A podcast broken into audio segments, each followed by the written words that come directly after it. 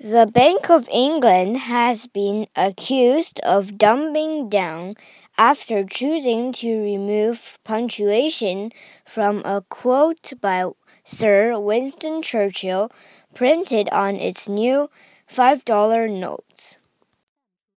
In its concept image for the new polymer 5 pound notes, the bank correctly included double quotation marks around the former Prime Minister's famous quote I have nothing to offer but blood, toil, tears, and sweat. However, it has emerged that it quietly dropped them from the final design, something it is understood has attracted complaints from keen eyed members of the public.